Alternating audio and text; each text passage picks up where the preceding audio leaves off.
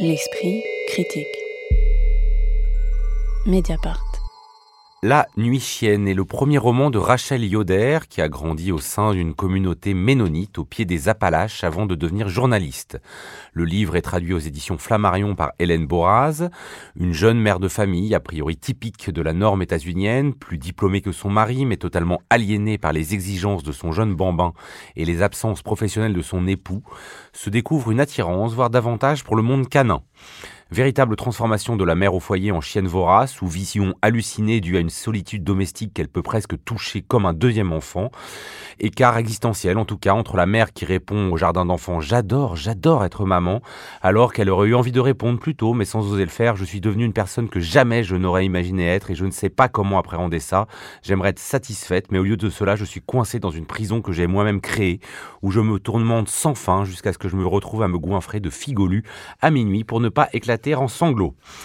La nuit chienne s'inscrit hein, dans une longue tradition littéraire décrivant les métamorphoses d'humains en animaux, depuis les livres éponymes d'Ovid et Kafka jusqu'à plus récemment le truisme de Marie Dariussec. Comment est-ce que Rachel Yoder, euh, Blandine Wrinkle, s'empare de ce motif et se situe-t-elle dans une histoire d'écriture assez longue? Alors, je l'ai lu comme quelque chose de très très contemporain, c'est-à-dire une réaction assez directe à l'extrême normalisation, et je dirais même instant instagramisation du devenir mère, de la vie induite par le fait de devenir mère. Donc avoir des horaires fixes, des bonnes habitudes, un écosystème parental, des conseils sur l'éducation, mais peut-être plus encore aujourd'hui des, conseils en permanence euh, sur les réseaux, euh, euh, sur je sais pas le meilleur produit. Alors je précise que je ne suis pas mère, donc je regarde ça de l'extérieur. mais voilà le meilleur produit à acquérir, en fait un peu le, côté développement personnel du devenir mère. Donc j'y ai vu moi une, une, réaction en fait dans ce livre à cette extrême voilà normalisation comme si une femme soudain réagissait à sa propre aseptisation par un soudain excès de poils, un excès de salive, d'instinct, bref, par un soudain devenir chienne, assez concret. Si une mère soudain se changeait euh, en fauve. Donc l'idée, je l'ai trouvée assez géniale d'emblée. J'ai d'abord craint qu'elle s'essouffle au fur et à mesure du livre, et finalement, comme elle a, comme elle a que gagné, ce soit une bonne idée, mais qui ne euh, tienne pas la distance euh, de la narration.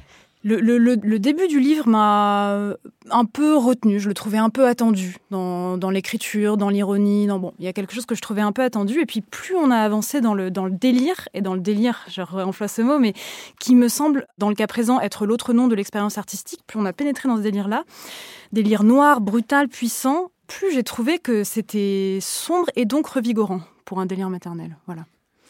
Lise Wajman, euh, qui fait des grimaces dont on ne sait pas exactement ce que ça signifie, donc je peux vous poser une question. Effectivement, on peut lire ça comme une fable, hein, euh, en parlant de ces mères qui ne s'appartiennent plus à partir du moment euh, où elles accouchent d'un bébé. Mais est-ce que justement cette dimension de récit édifiant, ou en tout cas mais contemporain, prend bah, trop d'ampleur, en fait, là, le message quoi qu'il y a dans ce livre sur l'écriture? Ouais, non, alors moi, ça, c'est pas mon problème, c'est juste que j'ai trouvé ça incroyablement euh, conformiste, à tous égards. C'est-à-dire que. Alors que ça se veut anticonformiste. Voilà.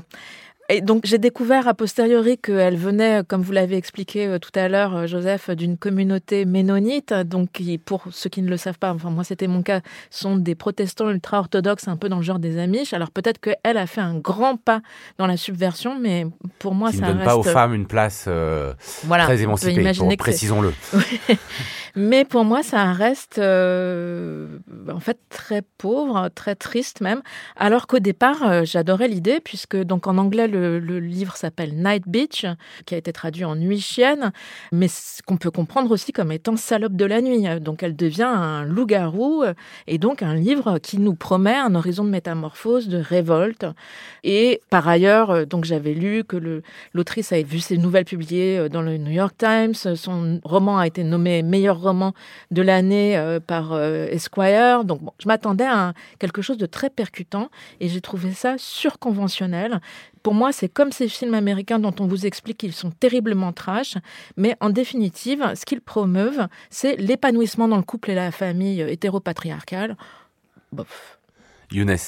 Alors, comme Blandine, je ne suis pas mère non plus, et, j'étais aussi sensible au, roman, parce que j'ai trouvé d'abord que pour le coup, le pari était extrêmement périlleux quand même, parce qu'il faut le tenir sur 250-300 euh, pages, ce récit de, transformation en, chienne. Et je trouve que donc il tient malgré cette ambition-là, alors qu'il aurait pu à la fois partir dans un, un, excès sur le plan narratif, mais aussi sur le plan plus thématique ou euh, de l'arrière-plan euh, qu'on pourrait qualifier d'écoféministe. Et donc je trouve que la finesse, c'est précisément qu'elle a pas réduit ce, propos-là à simplement une forme d'aliénation euh, de la mère de l'artiste qui est euh, une sorte de roman de la charge mentale et qu'elle est quand même beaucoup plus loin que ça. Et ça, je trouve que le roman le décante petit à petit. Et donc moi, c'est vrai que ça m'a fait penser un peu à Kafka sur la métamorphose et sur aussi un autre thème qui est euh, celui de l'appel, puisqu'elle écrit à Wanda White, qui est cette autrice qui la bouleverse. Donc le thème On ne comprend pas pourquoi, vous êtes d'accord, non? Le livre de Wanda White, c'est nul, non? On comprend pas très bien, oui. C'est vrai, mais en tout cas, j'ai trouvé qu'il y avait le thème de l'appel aussi, qui effectivement était kafkaïen. Mais moi, c'est un autre auteur juif qui m'a qui m'est venu en lisant ce livre, c'est plutôt Spinoza, puisqu'en fait, j'ai trouvé que c'était un roman de l'écologie, mais d'une écologie intérieure qui serait spinozienne, c'est-à-dire avec l'idée un peu de traverser ses passions et, ses obstacles intérieurs à travers une transfiguration. Et ce moment où elle devient cette chienne, ou peut-être cette salope de la nuit, comme la traduction ne le reprend pas. Euh, Même si dans le texte, elle est aussi appelée Night Beach, enfin, c'est pas traduit, donc finalement, c'est présent, cette dimension. Mais je trouve que c'est le moment où, en fait, elle atteint une sorte de point de fusion intérieure où il y a une implosion sous charge mentale. Et c'est là où ça débouche, et c'est de façon très intéressante, à un propos sur la violence qui, finalement, là où ça aurait pu s'arrêter à une critique sur la charge mentale, très féministe, et finalement, là, pour le coup, que j'aurais trouvé peu surprenante, je trouve qu'elle va beaucoup plus loin en faisant quasiment quelque chose de un propos sur la violence quasiment ontologique et dans les dernières pages, elle parle de la maternité et notamment de l'acte d'accouchement comme d'un acte où se mêle à la fois une violence profonde et en même temps un geste d'amour inconditionnel. Et je trouve que, que précisément... Vous ne trouvez pas ça super convenu? Peut-être parce que nous ne sommes pas mères. Ouais, moi non plus, je trouve pas ça convenu. C'est pas du tout les discours que j'entends euh, autour de moi. Bah, je trouve que c'est original, c'est peut-être convenu, mais en tout cas, euh, je ne le lis pas tous les deux jours. Euh, je, je, je, cite, c'est dans les toutes dernières pages. La féminité et la maternité sont sans doute les forces les plus puissantes de la société humaine, des forces que les hommes se sont bien sûr empressés d'étouffer, car ils craignent avec raison leur puissance le Da Vinci Code de Dan Brown ne commence pas autrement. C'est pour moi, c'est le gloubi-boulga de la pensée féministe. Alors la seule mère autour de cette table n'apprécie pas beaucoup cette Michelle. Je propose qu'on en écoute un autre extrait et c'est vous qui vous en chargez, Blandine Rinkel. Le lendemain, toujours dans l'idée de progresser et de tourner la page, Night Beach s'assit à la petite table en plastique de son fils dans la cuisine et écrivit dix choses que je veux faire avant de mourir, en majuscule donc, au dos d'une feuille de papier de couleur couverte de gribouillage au crayon de cire. Elle s'obligea à noter tout et n'importe quoi. Allez, on se lance, on y va. C'est ainsi qu'elle griffonna. Je voudrais courir nue dans un pré, attraper un lapin, lui briser le cou, lui ouvrir la gorge, boire le sang chaud et je voudrais dire la vérité. Je voudrais imiter l'acte sexuel en chevauchant la jambe de quelqu'un. Je voudrais courir après des chevaux dans un enclos, les faire hennir, soulever la poussière. Je voudrais être dans une chorale à l'église, porter une tunique, mais au lieu de chanter, je hurlerais toutes les notes des hymnes aussi fort que possible. Je voudrais ne plus jamais me brosser les cheveux. Je voudrais porter la même robe de lin pendant un an. Je voudrais pouvoir puer.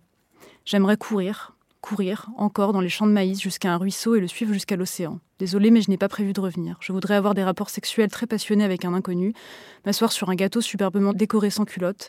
Je voudrais commettre anonymement un acte de vandalisme extrême. Je voudrais être une artiste et une femme et une mère. Je veux dire un monstre. Je veux être un monstre pour rebondir avec Lise, euh, euh, je peux, je peux vous rejoindre effectivement sur moi un défaut que je donnerais de ce roman, c'est je trouve la, pauvreté quand même formelle un peu dans l'écriture que qui m'a voilà c'est quand même un, roman qui est, qui est, écrit de façon extrêmement euh, commune et qui pour le coup il n'y a pas beaucoup de mots à aller regarder dans le dictionnaire. Voilà là c'est voilà on n'est pas chez Alien. Et en même temps on n'est pas non plus chez Vincent Almendros puisque bon voilà on sent qu'il n'y a pas, une non plus blanche non plus non plus. Alors chacun effectivement est sensible ou pas aux propos mais mais en tout cas il y a une ambiguïté. Une ambiguïté elle est par essence littéraire et c'est ça qui m'a rendu sensible. Je dirais pas que c'est le, plus grand roman que j'ai lu cette année, mais en tout cas, il y a une ambiguïté, il y a quelque chose qui se passe dans cette question qui entremêle dans l'acte de, maternité et dans sa vie de femme cet amour et cette violence. Et je trouve que ça met quand même en jeu un certain nombre de, choses assez profondes, c'est-à-dire euh, tout le processus de séparation, individuation, comme diraient les psychanalystes, avec l'enfant, puisqu'on voit que l'enfant, c'est à la fois elle, c'est à la fois un être qui se détache, donc il y, a quand même cette thématique, cette question de l'engendrement, et finalement, ce moment où elle devient euh, Night Beach, euh, où elle devient chienne, c'est un moment où une sorte de part dionysiaque ressort, et où la dimension très civilisée, très rangée, initiale, laisse part à cette animalité qui est qui est un peu inattrapable, puisqu'il y a à la fois de la violence de l'amour, de la passion, des instincts agressifs. Et je trouve que ce territoire-là qu'elle explore, il, reste quand même littéraire et je trouve que qu'elle réussit à le tenir jusqu'au bout. Je pense que c'est bien que ce soit Blandine qui ait le dernier mot parce que s'il y a quelqu'un qui sait ce que c'est qu'un rapport à l'animal, c'est elle. Donc, je, moi, pour le coup, et au, chien en particulier. Mais au fond, enfin, le, passage qu'on a entendu, il est assez, assez beau, justement dans la libération euh, et la transgression. Mais au fond, enfin, moi, ce qui ne m'allait pas, c'est que le texte referme les possibles qu'il ouvre. Quand elle commence à se transformer en chienne, on se dit qu'il va se passer des choses assez, assez folles. Et en fait, pas vraiment, quand même. On quand Même, elle a un chat dans la bouche, elle a la gueule en sang. on attendait loup-garou. Ouais, oui, d'accord, elle tue un chat, mais ensuite elle l'enterre bien proprement avec son petit garçon. On prend bien soin de nous rassurer sur le fait qu'elle ne constitue pas un danger et qu'elle continue de rire joyeusement avec son enfant. Enfin, tant mieux pour ma, enfin, ma, ma, sécurité mentale, mais quand même, par ailleurs, les sorcières dans les contes, normalement, ça finit par s'envoler par la fenêtre pour vivre leur vie. Ici, la métamorphose. Ça dans une forêt quand même avec La métamorphose ne changera rien. Finalement, c'est une bonne adaptation. Car monsieur aime ça, finalement, que madame soit un peu sauvage, ça pimente leur relation sexuelle. Il est tellement oh. supportive. madame va pouvoir réaliser son œuvre artistique grâce à ses nouveaux pouvoirs. Pour moi, on n'aura pas fait bouger d'un poil de chien les rapports de couple hétérosexuels, l'aspiration tellement américaine à la réalisation de soit à la fin, on applaudit l'héroïne comme dans tous les, enfin voilà, toutes les comédies américaines. Bon, on laisse le dernier mot à Blandine Rinkel. Non, pour moi, euh, il y a vraiment une traversée du, du négatif. Alors, je suis d'accord, il y a une pauvreté de la langue. J'aurais aimé que la langue soit plus riche pour que cette traversée soit plus profonde, soit, soit plus intérieure. Mais moi, j'ai lu ce livre. Alors, je l'ai lu aussi, j'avais de la fièvre je le précise parce que sans doute que cette traversée du négatif que j'ai éprouvé, je l'ai lu aussi parce que j'étais moi-même dans un état un peu, euh, un peu délirant. Mais il m'a semblé que c'était aussi un livre sur ce que c'est que de créer quelque chose. Alors, c'est un peu convenu, bien sûr, un livre sur la maternité et le parallélisme avec euh, le fait de créer. Mais ce qui m'intéressait, c'est pas Sachant ce parallèle. Sachant qu'elle a fait des études euh, artistiques, hein, pour préciser, euh, l'héroïne du, du, du, livre, et que donc, auquel elle a renoncé en raison de sa maternité et de la charge mentale et matérielle qu'elle avait, et que donc, voilà, ça peut être vu comme une reprise de cette carrière inaboutie.